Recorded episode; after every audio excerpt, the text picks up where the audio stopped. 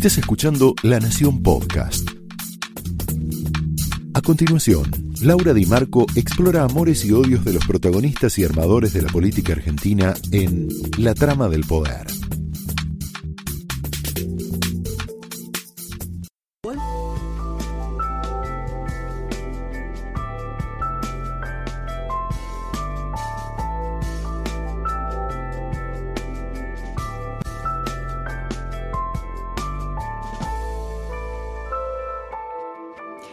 Muy buenas noches. Bienvenidos a la trama de esta noche que tenemos un programón porque queremos acompañarte con todo el análisis y con toda la información de los anuncios de esta nueva fase de la cuarentena. Tenemos ya en el piso al doctor Adolfo Rubinstein, el ex ministro de, Salud de Macri y un, este, bueno, un experto, un infectólogo, además con perfil político, con el que vamos a hablar, nos va a explicar y vamos a, pelotear temas sobre qué significan estos anuncios en donde estuvieron, estuvo el presidente Alberto Fernández, el gobernador Axel Kisilov, el jefe porteño eh, Horacio Rodríguez Larreta. Podría decirte que, eh, que hubo dos conceptos, ¿no? Eh, el primer concepto es que allí en los lugares donde circula el virus, el AMBA, Chaco, algunas, algunas zonas de Río Negro y el Gran Córdoba, las cosas van a seguir más o menos como estaban. Eh, en la ciudad, de todas maneras, la reta habilitó una serie de actividades, entre ellas el eh, ejercicio físico en contraturno, y están estudiando un protocolo para volver a la escuela.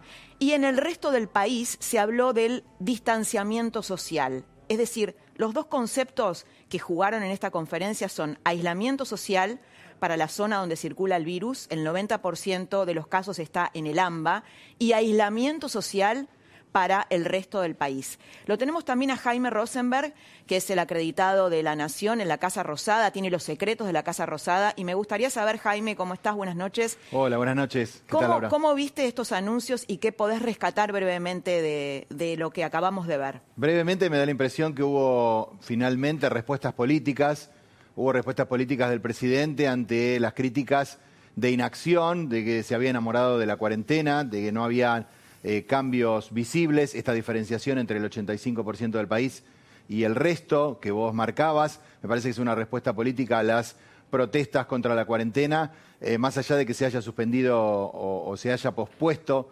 eh, se haya prorrogado la cuarentena por tres semanas, y también una respuesta política del jefe de gobierno porteño, Horacio Rodríguez Larreta, ante las críticas de falta de política, de acción política y de decir todo absolutamente que sí a lo que decía el gobierno nacional. Me parece que Rodríguez Larreta se diferencia con estas salidas que vos marcás, con esta flexibilización eh, controlada que se hace. Eh, también responde a las críticas internas dentro de Juntos por el Cambio que le reclamaban una acción directa y una diferenciación del gobierno nacional. Que se despegue un poco, ¿no? Así es, de Alberto Fernández. Así es. Bueno, ahora nos vamos a meter en las medidas, en el análisis de, de las medidas sanitarias y políticas. Y tenemos un programón, te dije al principio, porque después del doctor Rubinstein, donde vamos a ver la parte sanitaria y también política, va a estar Sergio Berni. Sergio Berni en un mano a mano imperdible, porque además de todo el tema de la pandemia, esta semana dijo que quería probar o quería lanzarse a ser candidato a presidente en el 2023. Lo dijo, vamos a ver si lo sostiene en el programa, porque él cree que eh, la crisis económica que va a venir después de la pandemia va a demandar líderes decisionistas, líderes que prometan la ley y el orden. Esto es para después, después que hablemos en este primer tramo de la pandemia de la pandemia. Entonces, eh, bueno, vamos a, tenerlo a Bernie. Bernie no es el único eh, líder que se ilusiona con el 2023, sino también está la otra figura dura de Juntos por el Cambio, que es Patricia Ulrich, en donde los fans de Patricia Ulrich creen que eh, también podría tener chances versus los moderados de Juntos por el Cambio. Eh, tenemos, eh, me dicen que tenemos a, Carla, nuestra eh, periodista en la Quinta de Olivos. Carla, ¿cómo estás? ¿Me escuchás? Hola. Laura, ¿qué tal? Buenas noches. Buenas noches. Sí, te escucho perfectamente. Bueno, estuviste en el epicentro de, la noticia, ¿no? Sí, terminó esta conferencia de prensa, fue bastante extensa, habían dicho que iba a ser un poco más corto todo, que lo que fue las veces anteriores, porque iba a empezar obviamente con eh, la introducción del presidente Alberto Fernández, iba a estar acompañado, primero él iba a hacer el anuncio de hasta cuándo iba a ser esta nueva cuarentena y el rasgo general es cómo se iba a realizar, cuáles eran los lineamientos, pero después iban a dar más detalles eh, tanto el gobernador de la provincia como eh, Horacio Rodríguez Larreta, que dicho sea de paso, mañana a las 8 de la mañana va a ser una conferencia también dando todos los detalles para la ciudad de Buenos Aires con la apertura de algunas actividades, comercios barriales con ciertos protocolos, por ejemplo, Laura, los comercios de ropa o de calzados, que eh, no en las avenidas o en los centros donde pueda llegar a haber gran circulación de gente. ¿eh? Adentro de los barrios, ¿no? No sé, la Claro, dentro de los barrios, no en la avenida Cabildo, por ejemplo, donde hay una gran cantidad de, comercios, no en, las avenidas, en la avenida Santa Fe, seguramente se establezca un perímetro, hasta dónde sí, hasta dónde no pero sí en los comercios barriales. Y el protocolo básicamente depende la eh, amplitud del comercio. Mucha gente va a poder tener algunos eh, clientes en el interior sin tocar demasiado la mercadería, sin probarse, por supuesto, tanto ropa como calzado, pero después va a estar disponible un sistema para la devolución que van a tener que aceptar todos los comerciantes, eh, la devolución porque uno se tiene que llevar la ropa, por ejemplo, para probársela en casa, si no le va, no le gusta o lo que fuera. Claro, hay un protocolo eh, ahí, ¿no? Devolver. Un protocolo nuevo. Claro, y además un nuevo protocolo, esto es un nuevo sistema que a lo mejor podría llegar a quedarse porque no vendría mal, ¿eh? la devolución, inclusive de la plata, si no se tiene eh, lo que uno está buscando concretamente en el negocio, no le queda eh, o lo, puede cambiar por otro talle, y lo que uno lleva para devolución tiene que entrar en una especie de cuarentena, unas 72 horas aproximadamente de guardado o de estar apartado para que pueda ponerse nuevamente a la venta ese elemento, ya sea ropa o calzado.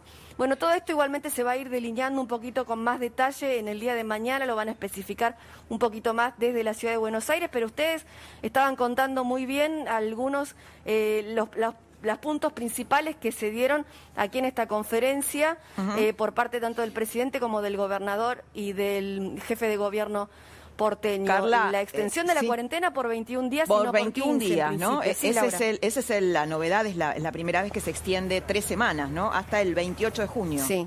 Bien, Carla, muchas gracias. gracias. Eh, quédate ahí porque, porque si hay alguna novedad queremos volver a contactarte nuevamente, que estás en el epicentro de eh, la noticia más importante del día, sin duda. La trama de esta noche arranca así, con un tape del jefe de gobierno porteño lo que estamos trabajando en la ciudad, siempre en coordinación con el Gobierno Nacional y la provincia, es una cuarentena, llamémosla quirúrgica, llamémosla protocolizada o específica.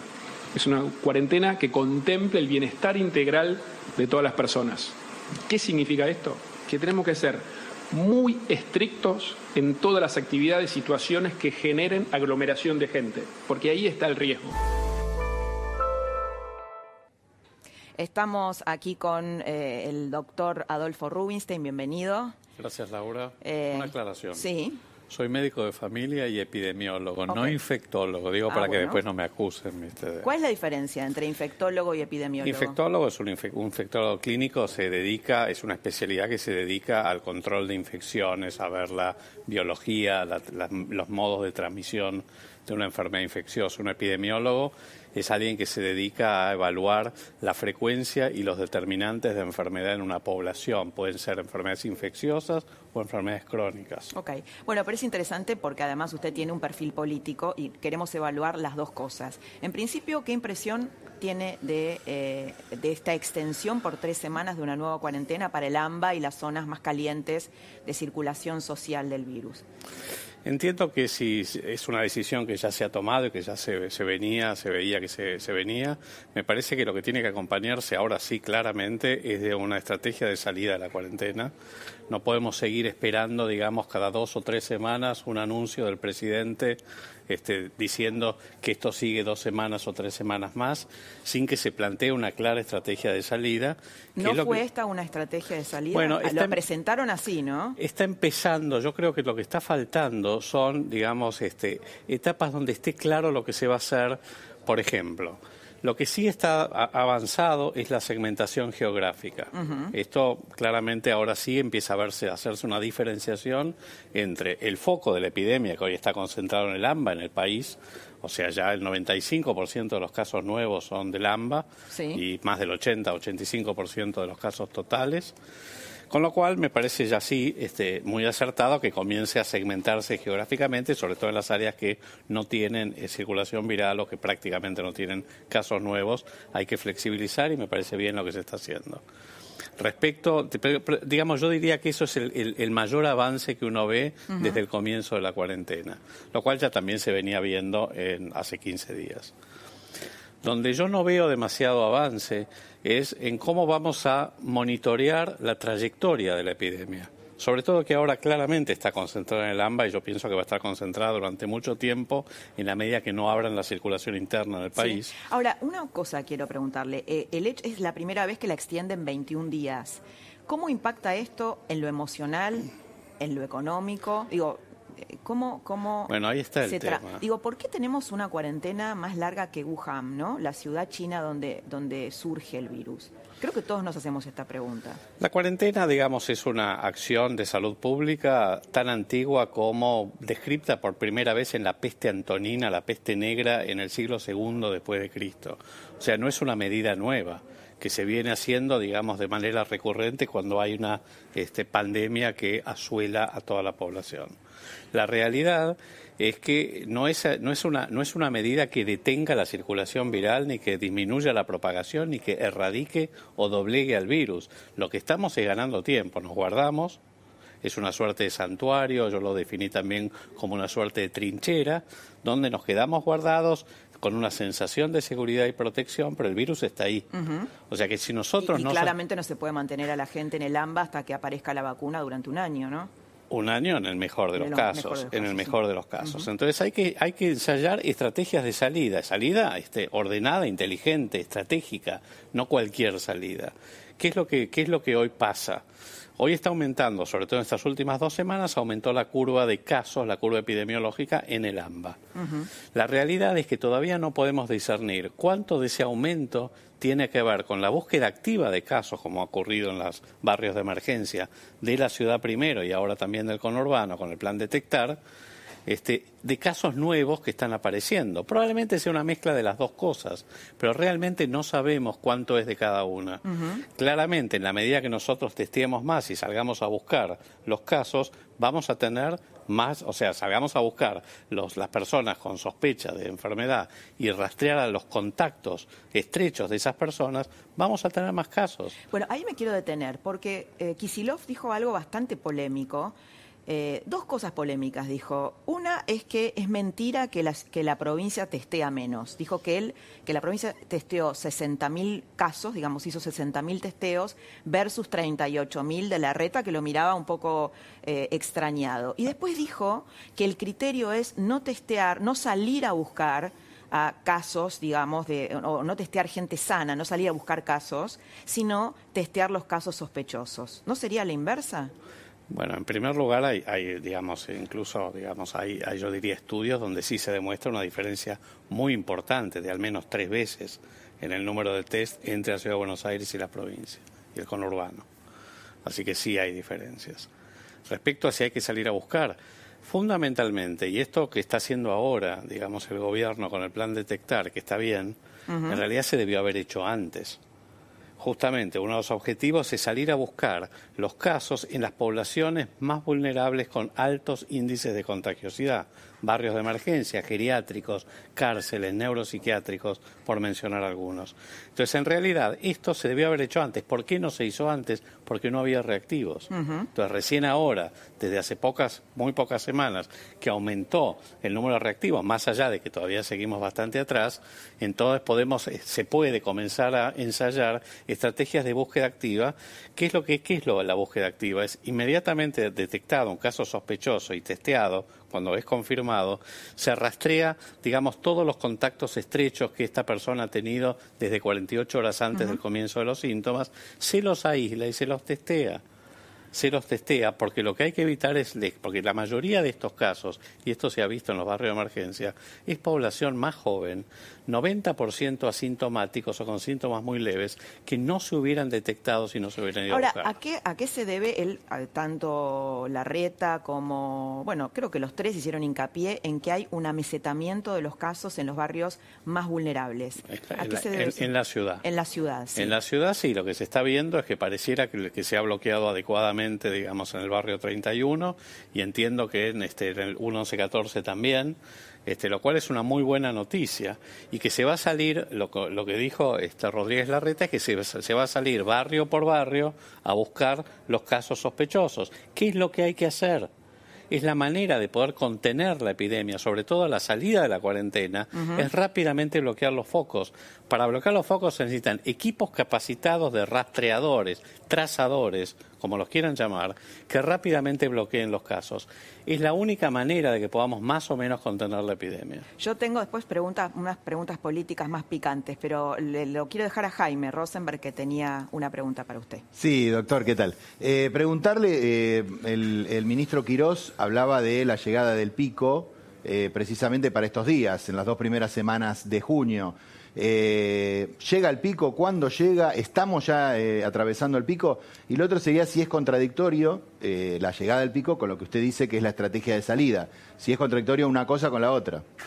La primera pregunta, Jaime, es, este, honestamente, es difícil poder predecir cuándo va a llegar el pico y cuál va a ser la magnitud de ese pico. Y lo digo esto porque estando en condiciones de cuarentena, estando en la trinchera todavía, es muy difícil predecir esto. De nuevo, no podemos este, discernir si este aumento de la curva de contagiosidad tiene que ver con casos que ya existían, pero que fueron detectados, Claro. Con este, o casos nuevos.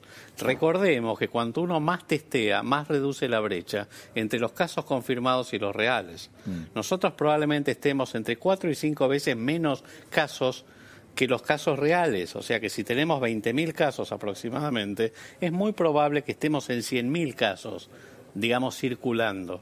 Lo que estamos haciendo es reducir esa brecha cuanto más testeamos. Entonces, eso no lo sabemos. Por eso es muy difícil poder predecir, digamos, cuándo va a venir el pico en este contexto.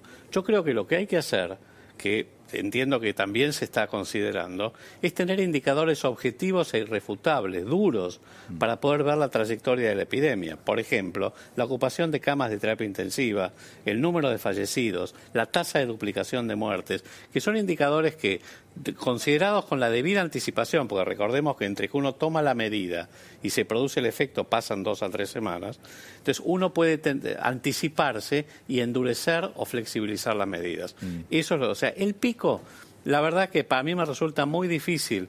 Si uno hace de- determinadas proyecciones, y yo las he hecho, proyecciones epidemiológicas, depende del R0, que es este coeficiente, este, este número de reproducción básica que lo que mide es la, cuánto una persona contagia, una persona infectada, a cuántas personas contagia, que esto va cambiando de acuerdo a las medidas generales, de acuerdo, por ejemplo, si se mantiene el distanciamiento físico, el uso de barbijo, la cuarentena o las medidas de distanciamiento social, va cambiando y en general va reduciéndose. La verdad, hoy con un, digamos, hoy que lo que dijo este Fernán Quirós era que más o menos estábamos, entiendo que comentó en 1.3, digamos, si, si eso, si ese fuera la trayectoria de la epidemia a lo largo de las próximas semanas, puede ser que ese pico esté a fines de junio. Pero la verdad es que no lo sabemos, porque cuando empieza a aumentar Bueno, el número... el ministro de, de bonaerense dijo que si se sigue este ritmo de contagios, el sistema sanitario eh, bonaerense colapsa a mediados de julio. Claro, pero está considerando, digamos, tiene, eh, o sea, hay algunas, yo diría, discrepo con ese análisis, porque hay, hay, hay algunas cuestiones epidemiológicas que no está considerando. Primero que, este, obviamente, uno tiene que, cuando ve que la curva epidemiológica aumenta y el número de fallecimientos y la ocupación de cama de terapia intensiva, algo tiene que hacer para pararlo. ¿Hay un uso político de la pandemia? Sí, definitivamente. ¿Dónde? ¿En la oposición o en el gobierno? No, yo creo que esto comenzó con una, la verdad que yo lo planteé de esa manera. Este, me parece que este, este, este, este, digamos, esta antinomia, esta cosa así cartesiana de que o estamos con la cuarentena o estamos con la muerte es muy equivocada. Me parece que es un poco, yo lo planteo uno como la falacia del espantapájaros, que es este, cuando uno, digamos, este, utiliza argumentos para ridiculizar al oponente. ¿Sí? tergiversando el sentido de sus palabras y usándolo como insumo para el ataque verbal. Esto es muy del debate argentino, capaz que es del debate en general, pero acá lo vivimos mucho, ¿no? Bueno, pero eso es el. Entonces, cuando uno propone, cuando se propone, a ver, ensayemos una salida ordenada, inteligente, que obviamente privilegie la salud pública, porque estamos en una pandemia. Entonces, pero que trate de minimizar el daño colateral que está provocando sobre la salud emocional este, como planteaste vos, pero también sobre el colapso económico, este, la tragedia social que esto puede traer, lo, que significa también la falta de prevención y tratamiento de otras enfermedades que no son COVID. Bueno, se calcula que puede haber un millón de desocupados en la pospandemia y eso, eh, digamos, eh, trae un montón de efectos, incluso físicos colaterales y pone vidas en riesgo indudablemente. Exactamente. Pero bueno, todas estas cosas no pueden ser consideradas como que si uno los tiene en el radar, este, entonces sea este, un partidario de la muerte. O... Entonces, yo creo que esas, esas divisiones son absolutamente este, nefastas, pero son parte de este, la grieta que habitualmente nos divide a los argentinos por muchas razones. Ahora, hay, hay un tuit que me gustaría ver un tuit que usted hizo, que habla sobre un concepto interesante, que es que usted lo que dice es sería bueno que el presidente se rodee de expertos, primero multidisciplinarios, ¿no? Ahí lo, ahí lo estamos teniendo, para comenzar a pensar cómo salir de la cuarentena en AMBA y el resto del país. Es importante que el presidente amplíe su consejo asesor y que éste sea independiente. Yo creo que la palabra independiente es eh, donde me quiero detener, porque es un hecho que muchos científicos, que son buenos científicos, tienen simpatías políticas con el gobierno y también algunos beneficios económicos, ¿no? Hay ahí, por ejemplo, las compras directas a empresas de amigos, amigas y otro tipo de beneficios. ¿Cómo impacta esta dependencia en las decisiones que se toman? Eh, mira, lo primero es que, eh, digamos, hoy, hoy básicamente el consejo asesor, el consejo que, digamos, de expertos del presidente está conformado por infectólogos clínicos mayoritariamente. Yo no veo otros, no veo muchos epidemiólogos o sanitaristas. Tal vez los desconozca, pero no parecen que tengan mucho protagonismo. En la infectología, eso recién te explicaba, es una especialidad médica que tiene una visión muy definida de, las cosas, es una visión muy centrada en la infección en sí misma, en la enfermedad en sí misma.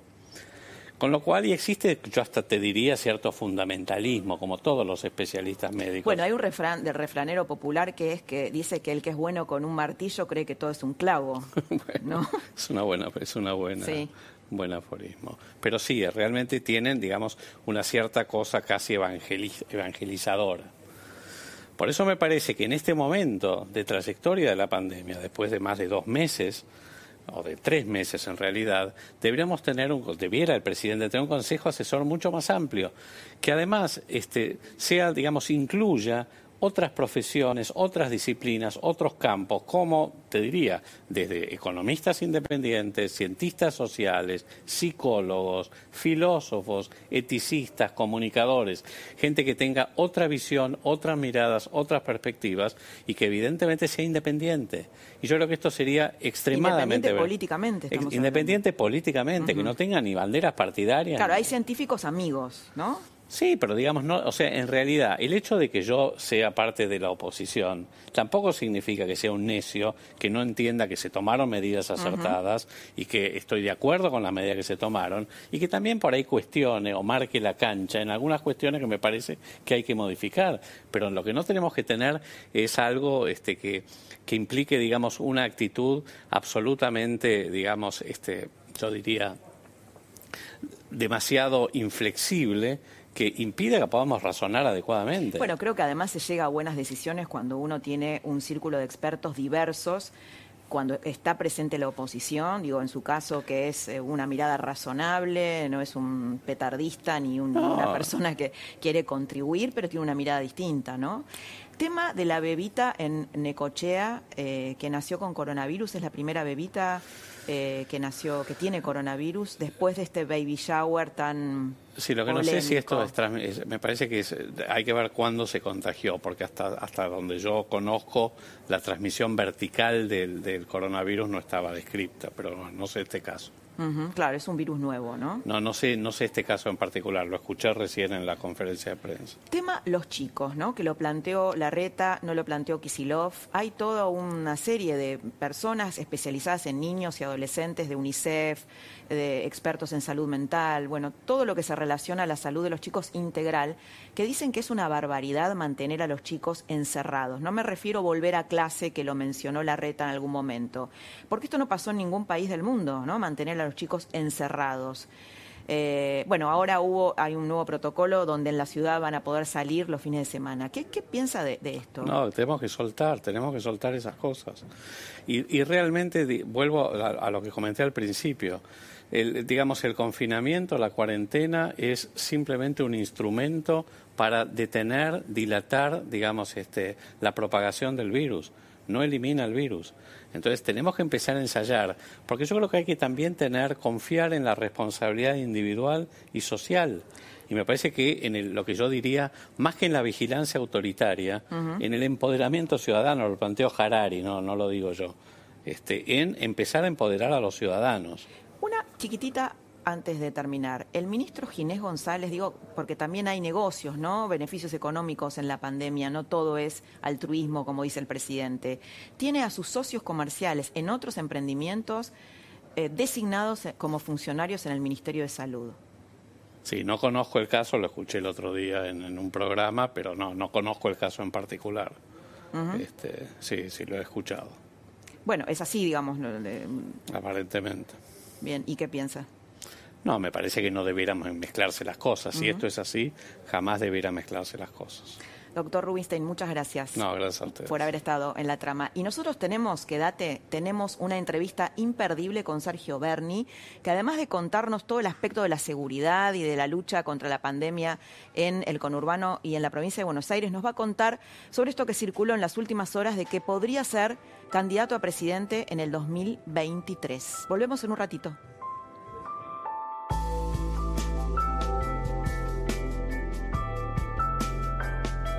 Semana Coto. Ahora ofertas todos los días. Hasta el miércoles, elegí la promoción que más te guste. Hasta 18 cuotas sin interés o 10% de descuento en un pago exclusivo de nuestra comunidad en productos seleccionados de Electro. Exclusivo para venta online, envío a domicilio sin cargo hasta el 10 de junio. Coto, yo te conozco. Hay gente que puede ganar plata simplemente haciendo su vida. Los youtubers, los gamers, están los influencers y a partir de ahora, los debiters. Los debiters son aquellos que mientras hacen su vida, pagan durante todo junio con su tarjeta Santander Visa Débito y por cada compra de 100 pesos suman una chance de ganar 10 mil pesos. Hay 2.500 premios. Más la usás, más chances tenés. Compra con tu tarjeta Santander Visa Débito y hacete debiter.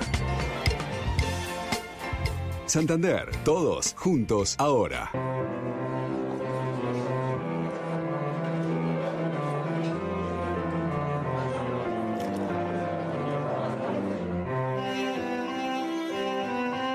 Los Haroldos State, mucho más de lo que esperás. En Divanlito cumplimos 60 años dedicados al confort.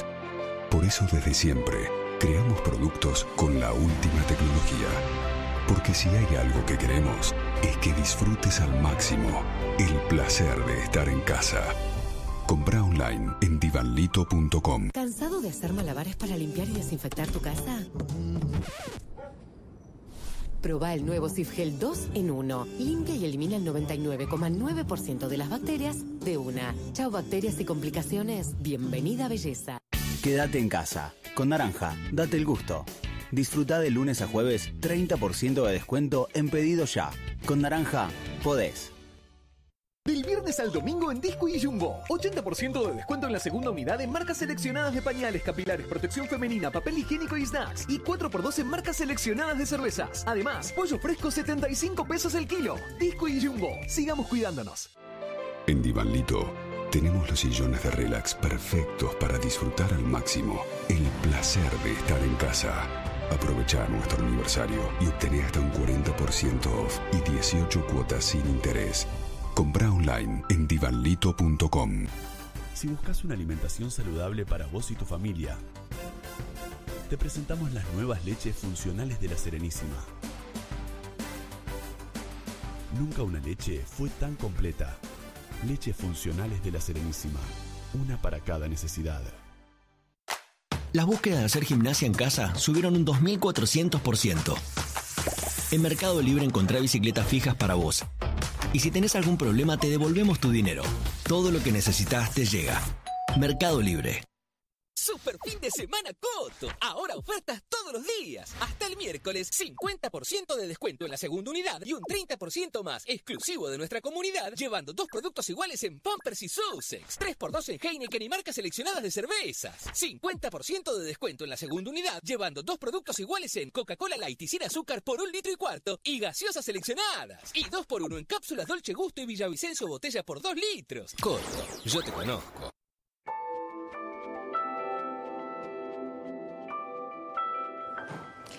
La salida de la cuarentena en el AMBA empieza a convertirse en el gran tema de la Argentina.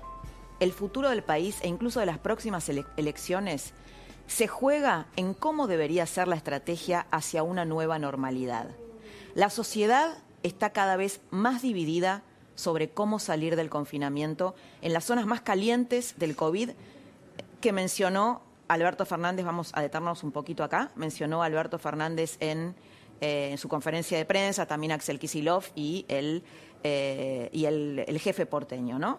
El AMBA, Gran Córdoba, Río Negro y eh, Chaco. Aunque formalmente aparezcan en fotos juntos, la relación política entre Kisilov y Larreta se volvió a tensar. Mientras la ciudad autorizó o va a autorizar nuevas actividades, incluso estudian un protocolo para la vuelta de clases a los chicos, eh, porque la reta parece haber registrado el cansancio de la gente por el encierro. ¿no? Las encuestas además muestran que los más críticos con la cuarentena estricta o el aislamiento social son sus propios votantes. El ministro de Salud bonaerense, mientras esto pasa, Daniel Goyán, sigue con un discurso incendiario. A este ritmo de contagios, dice el ministro, el sistema de salud bonaerense colapsaría a mediados de julio. ¿No era que la cuarentena estricta y temprana servía para preparar el sistema de salud? Se lo vamos a preguntar a, Sergio Berni, al ministro de Seguridad bonaerense, entre otras cosas. Kisilov amaga, y lo dijo en la, en la conferencia, una apertura quirúrgica en el interior de la provincia de Buenos Aires, sobre todo en aquellas ciudades donde el virus hace varios días que eh, está tranquilo, digamos, no se registran contagios ahí.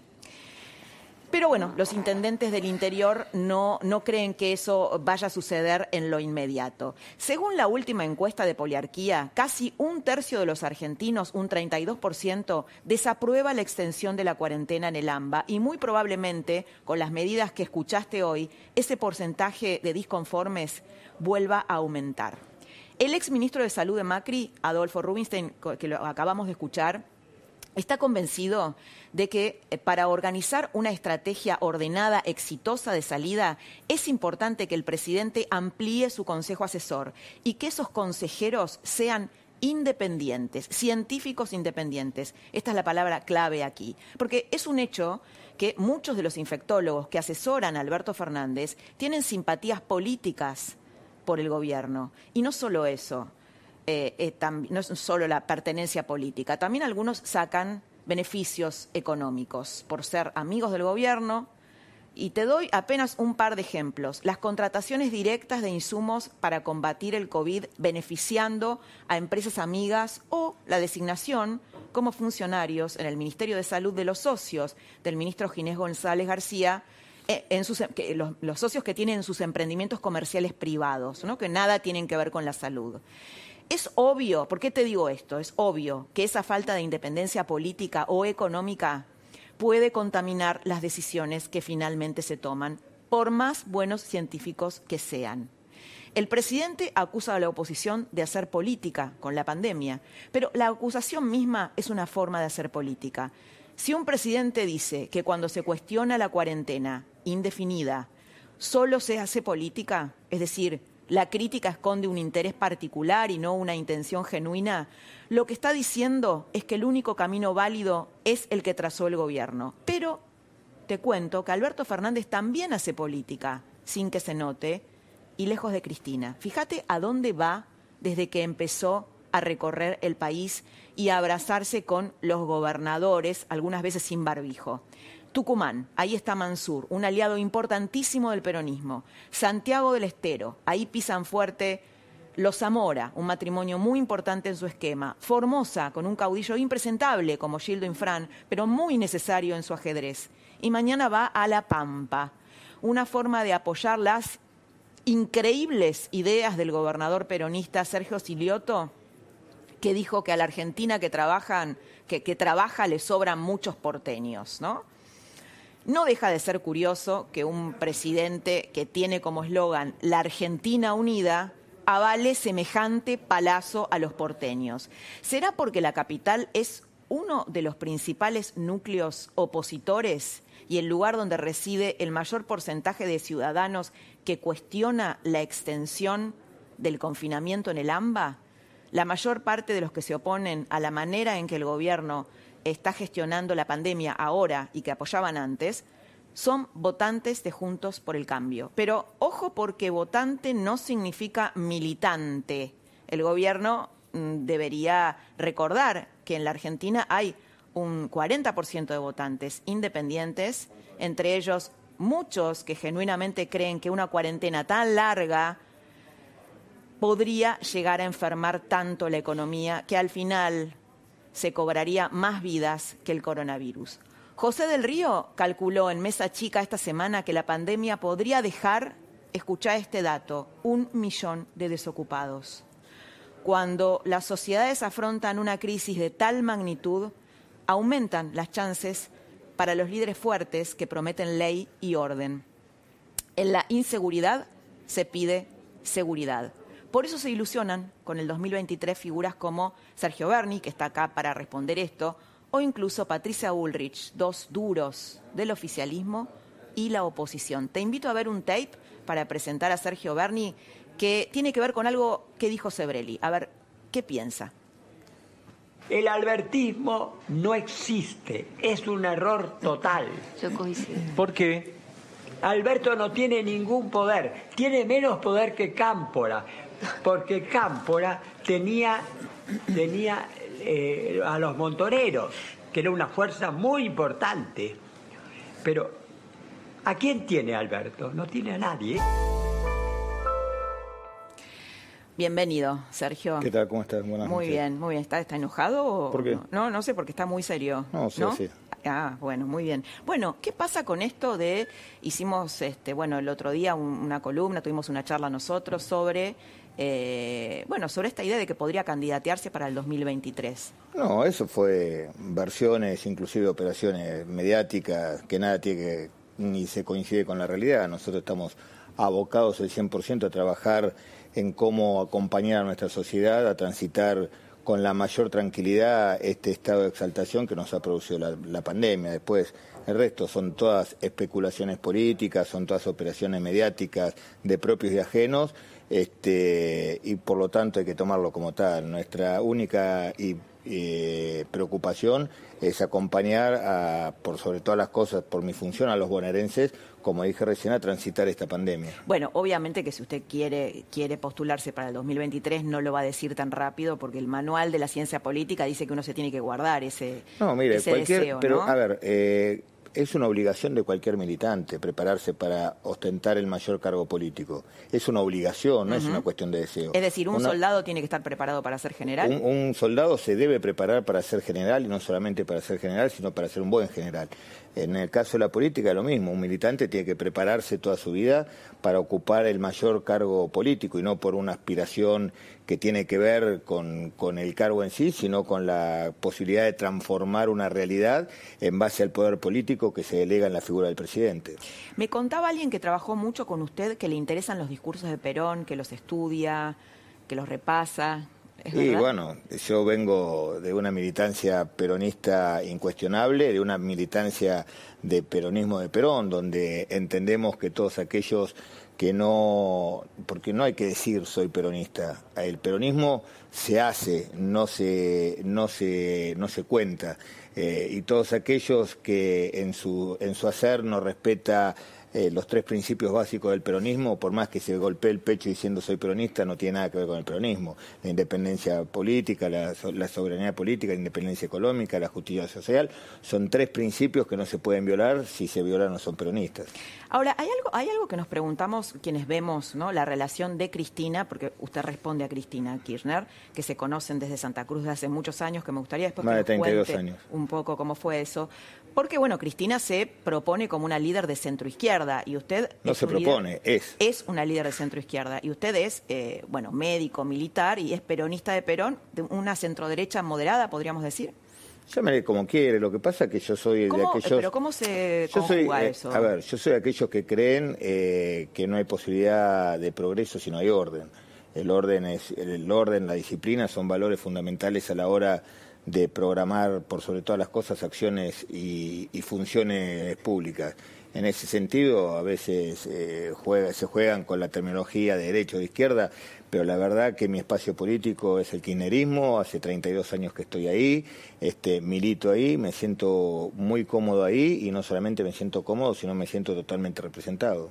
Ahora, el encuentro con Néstor Kirchner, eh, usted me contó alguna vez que fue como una especie de cosa del destino, y luego con Cristina. ¿Cómo fue? ¿Cómo se conocieron? Eh, En el año 89, si mal no recuerdo, eh, yo había sido destinado en el ejército a, a una unidad militar que queda mucho más al sur que Río Gallegos, así que cuando voy paso por Río Gallegos paro en ¿Cómo una se estación- llamaba la unidad? Rospentec. Rospentec. El Regimiento de. Infantería Mecanizado 35. Mm. Eh, paro en la estación de servicio de Río Gallegos a cargar nafta y a preguntar cómo ha- había que hacer para llegar, porque en esa época no había Google, no había mapas, eh, los mapas que existían eran solamente los del Automóvil Club, esos grandotes, y obviamente que eh, Rospentec no figuraba en ningún lado. Así que paré en la estación de servicio, hablo con el playero, me dice, sí, queda por allá, pero es muy es complicado, un camino muy malo. Justo entraba una camioneta y me dice, ¿por qué no le pregunta a esa, a esa camioneta que viene ahí, que eh, siempre carga acá y viene de, de esa zona? Bueno, me acerco, me pongo a hablar, me pregunta, me mira, me dice, ¿con cuántas cubiertas estás? No, con dos de repuesto. Me dice, no, con dos cubiertas este, de auxilio no vas a ningún lado, el camino es todo de ripio, piedra muy filosa, se te van a romper. Eh, esperá que yo voy a hacer un trámite, vuelvo y me seguís porque seguramente te vas a quedar tirado en la ruta. Este, justo vio que yo tenía una calcamonía de, de la Juventud Peronista de la Universidad de Medicina, bueno, nos pusimos a hablar. Este, ahí obviamente que entre compañeros nos identificamos rápidamente, me dijo que iba a ir a ver al intendente de Río Gallegos y lo quería acompañar, así que lo acompañé, la segunda persona que conocí una vez que entré a Santa Cruz fue a Néstor Kirchner, desde ahí milité con él inseparablemente. ¿Y a Cristina Kirchner? ¿Cómo Y bueno, obviamente sí, también, era, era diputada y era, era su, su señora. Ujú. Ahora, esto que usted dice, ¿no? Eh, el tema de la ley y el orden. Hay desde el manual de la ciencia política que después de una gran crisis, la sociedad podría demandar líderes de este perfil. No, la verdad que no sé. Este, yo no me considero un líder, yo soy un trabajador, este, tengo vocación de servicio, trabajo todo el día, este, cumplo con mi, trato de cumplir lo más eficientemente posible mi rol como ministro de Seguridad, este, y el resto son todas especulaciones. Aparte, le vuelvo a repetir, yo eh, pertenezco a un espacio político de hace más de 30 años, donde quien conduce y aquellos que toman las decisiones son los que determinan cuál es la estrategia política, los candidatos políticos, y todos nos allanamos totalmente convencidos de que lo que ellos deciden es lo mejor para todos nosotros. Bueno, en algún programa usted no descartó ser, digo, esta, esta especulación surgió porque usted mismo le preguntaron si bueno, quería ser candidato le el vuelvo, 2023 le vuelvo a repetir, dijo, cuando no, uno... No lo, no, no lo descarto. No, no digo que no descarto. Cuando, cuando me preguntan eso, digo, primero no es una cuestión de querer, no es una cuestión de necesidad, es una, es una obligación. Y vuelvo al principio, todos nosotros nos preparamos para eso. Ojalá algún día suceda, porque es la, la mejor manera de poder este, eh, llevar adelante todas aquellas transformaciones que uno cree que es necesario, y vuelvo a repetir, para eso se necesita este, generar este, políticas y, y ser sostenidas por el poder político que ostenta la figura del presidente. Hubo dos casos, eh, Bernie, de violencia policial, uno en Tucumán, el asesinato de Luis Espinosa por parte de la policía.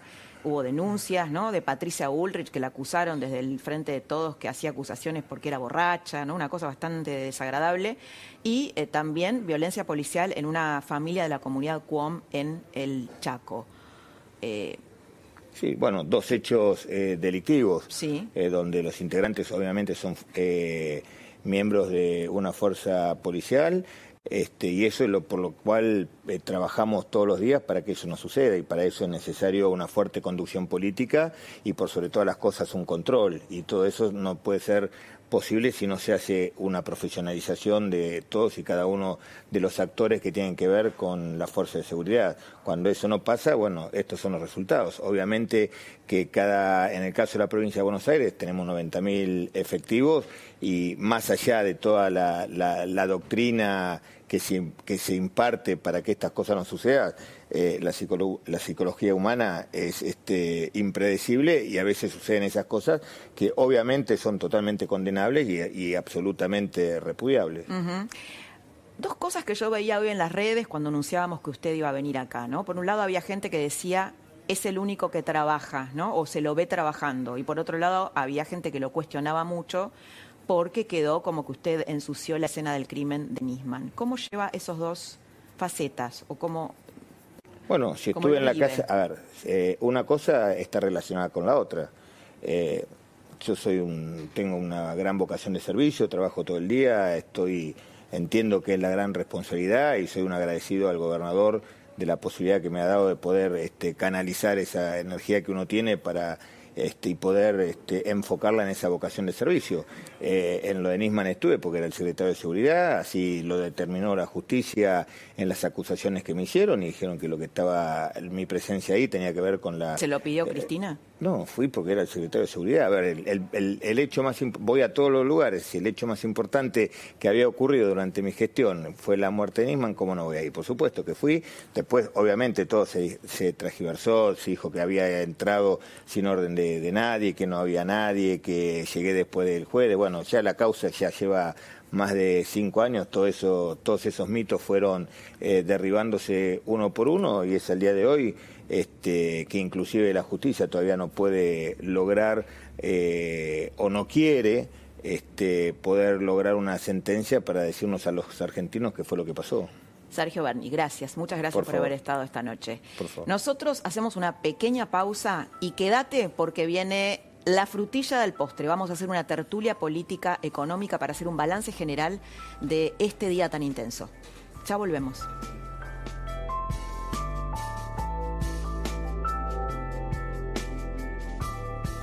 De semana Coto. Ahora ofertas todos los días. Hasta el miércoles, 40% de descuento en la segunda unidad y un 30% más exclusivo de nuestra comunidad, llevando dos productos iguales. En hamburguesas Patty, papas congeladas McCain, Scott, marcas seleccionadas de galletitas y mayonesas y en todos los acondicionadores y shampoo. 2 por 1 en cápsulas Dolce Gusto y Villavicencio botella por 2 litros. Carrey asado de cerdo a 179 pesos con 90 por kilo. Pichito de cerdo a 229 pesos con 90 por kilo. Coto, yo te conozco. Comprá en tiendasuperviel.com y te lo llevamos a tu casa. Pedí online tu tarjeta Superviel de crédito y obtené 12 cuotas sin interés. Y además, 50% de ahorro en tu primera compra. Tienda Superviel. Tus compras online. Combatí virus recordando estos consejos. Lava tus manos con frecuencia por al menos 20 segundos. Usa productos desinfectantes que maten al 99.9% de bacterias y virus en superficies. Ayudemos a protegernos.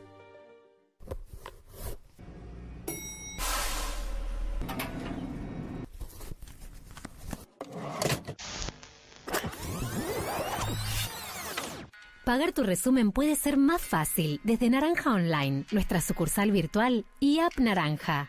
Con Naranja podés. En Divanlito tenemos la nueva generación de camas articuladas multiposición, perfectas para disfrutar al máximo el placer de estar en casa. Aprovecha nuestro aniversario y obtené hasta un 40% off y 18 cuotas sin interés. Compra online en divanlito.com.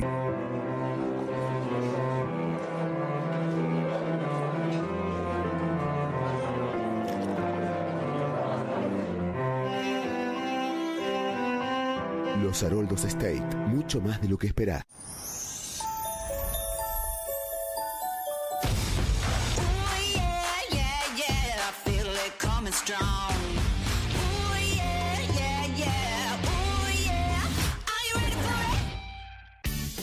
Con Naranja podés comprar todo lo que necesitas con plan Z, tres cuotas, cero interés en todos los supermercados del país. Conoce más promos en naranja.com. Hay gente que puede ganar plata simplemente haciendo su vida. Los youtubers, los gamers, están los influencers y a partir de ahora, los debiters. Los debiters son aquellos que mientras hacen su vida, pagan durante todo junio con su tarjeta Santander Visa Débito y por cada compra de 100 pesos suman una chance de ganar 10 mil pesos. Hay 2.500 premios. Más la usás, más chances tenés. Compra con tu tarjeta Santander Visa Débito y hacete debiter. Santander, todos juntos ahora.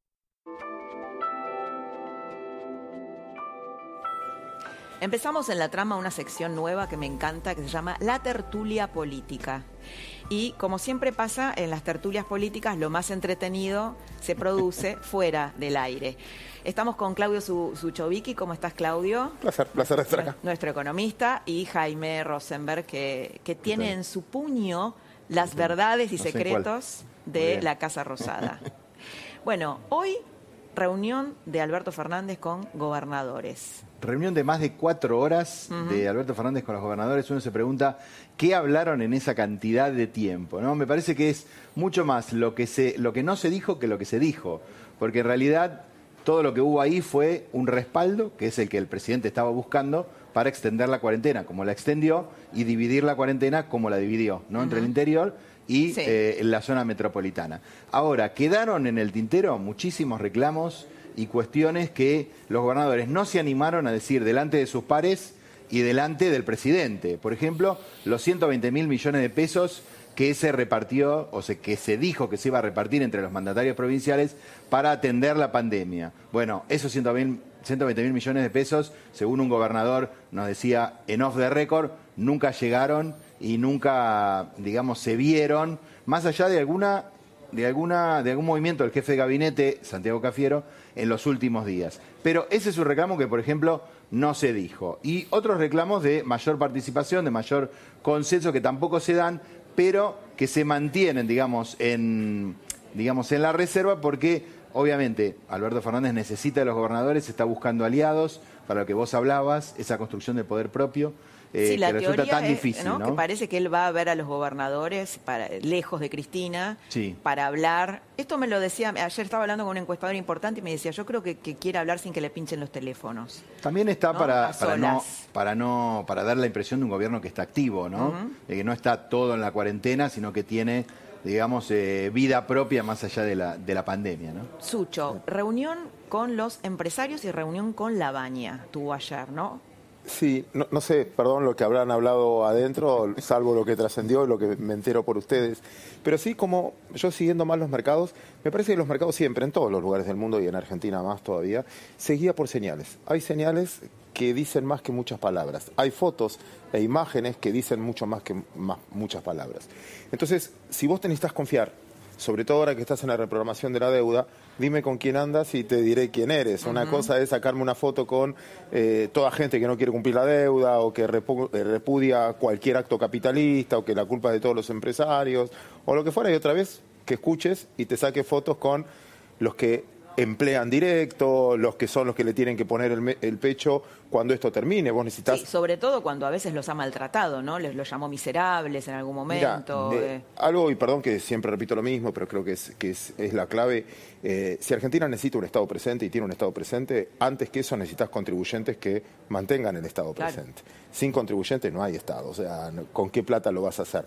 Por más que fabriques, esos pesos cada vez valen menos, eh, de los 10.000 o lo que fuera. Entonces, tener una red con el sector empresario y preguntarles qué necesitas, qué necesitas para que vos crezcas, etcétera, se hablaron de temas que sí fueron muy importantes y para mí fue una señal muy complicada, pero muy complicada, que es cuando el central, por miedo en la reprogramación de la deuda, siga perdiendo reservas, aplicó un cepo doble a el que importa o al que tiene que pagar deuda en el exterior. Y eso generó cierto desabastecimiento o que vos te sientes sobre la mercadería y prefieras no venderla porque no sabes el valor de reposición de la misma. Si, si no, si querés probamos y lo hacemos ahora, busca una computadora, si querés comprar una, un celular, o no hay. No se consigue. No se consigue. El que lo tiene no lo quiere vender porque si, si no tiene que responder a la diferencia de la brecha. Mm. Hoy hubo rumores de que quizás suavicen o, o, haya un mecanismo, pero eso frenó bastante. El hecho que eso salga en boca de empresarios le explica porque, cierro con esto, ojo que hay un dato económico, hay una frase que vengo persiguiendo mucho, que es, todos quieren medir la economía de cómo nos debemos comportar, o la política de cómo nos debemos comportar.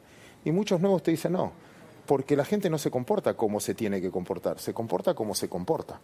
O sea, no es lo que yo quiero ser, es lo que soy. Entonces, a la economía a veces la querés cerrar en un Excel, cómo debería aceptar un bonista, qué debería hacer el fondo, qué debería... Y no, somos humanos que estamos interactuando y no respondemos a esos estímulos. En ese punto, repito que eh, necesita señales y esas fotos tranquilizaron un poco. ¿Y la de la baña es una señal en qué va, en qué sentido?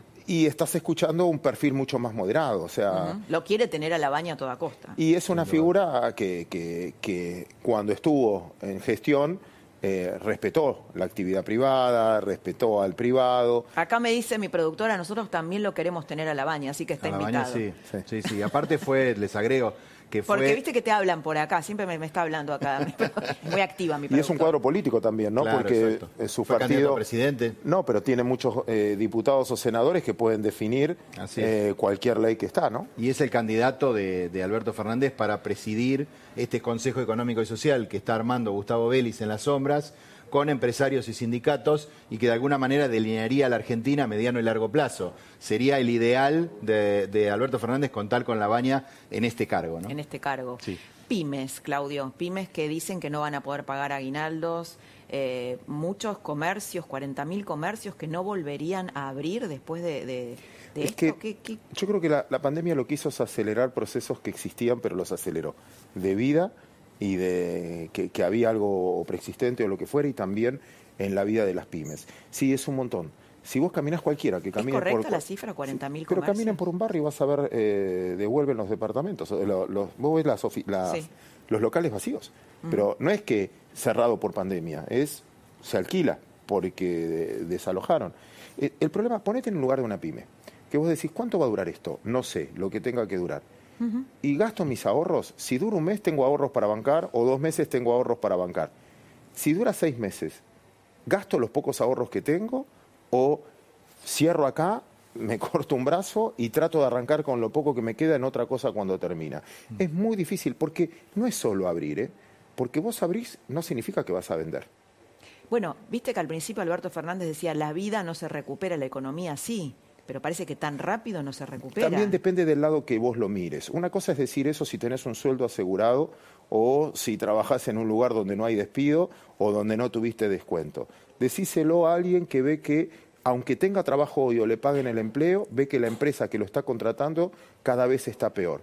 La inestabilidad que tiene la persona, aunque todavía tenga empleo, no sabe si le dura un mes, dos meses, tres meses o dos días. Sí. Y, y no es que, bueno, me despidieron, che, ¿quién me quiere tomar? Entonces, en ese proceso es distinta la ansiedad que vive alguien que no tiene nada asegurado a cómo lo puede ver alguien que tiene todo asegurado. Sí, esto, esto, a ver, tiene otra cara, que es el tema de los empleados que trabajan en esas pymes, ¿no? Yo el otro día hablaba con Agustín Salvia y me decía, bueno, ahí está la clase baja, ¿no? Eh, mozos, empleados que po- cobran por comisión en el conurbano, que es bastante común, que se quedarían sin trabajo. Digo, ¿hay Sí. peligro de que desaparezca la clase media como la conocimos? Yo, a ver, no soy tan drástico, creo que todos eh, nos damos vuelta. Vos te reinventaste muchas veces, seguramente vos también, y muchos que están mirándonos también. Está más joven, Jaime. Eh, Jaime, claro. Bueno, gracias, Sí, igualmente. sí, se Bueno, ustedes con la política, con la política tienen mucho trabajo en, en este proceso, pero no sé. Ojalá que, que- que podamos, pero en, en el, en el dicho que vos decís de las pymes que se van quedando, vos pensás que muchos, un mozo no vive del salario, vive de las propinas que le dan. Entonces, por más que el gobierno pague un salario, vos le estás reconociendo el salario blanco. Pero uno también no solo trabaja por, no todo el mundo trabaja por dinero, también es la dignidad de hacer algo que te necesiten. ¿Y cómo sentís cuando recibís una dádiva, un tipo que se estudió toda la vida, trabajó toda la vida y siente que solo le están dando una dádiva porque depende del Estado?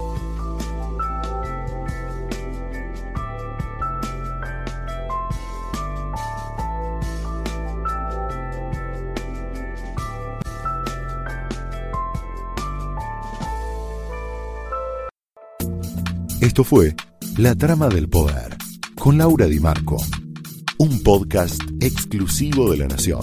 Escucha todos los programas de La Nación Podcast en www.lanacion.com.ar. Suscríbete para no perderte ningún episodio. Estamos en Spotify, Apple Podcast, Google Podcast y en tu reproductor de podcast favorito. Seguí escuchando La Nación Podcast.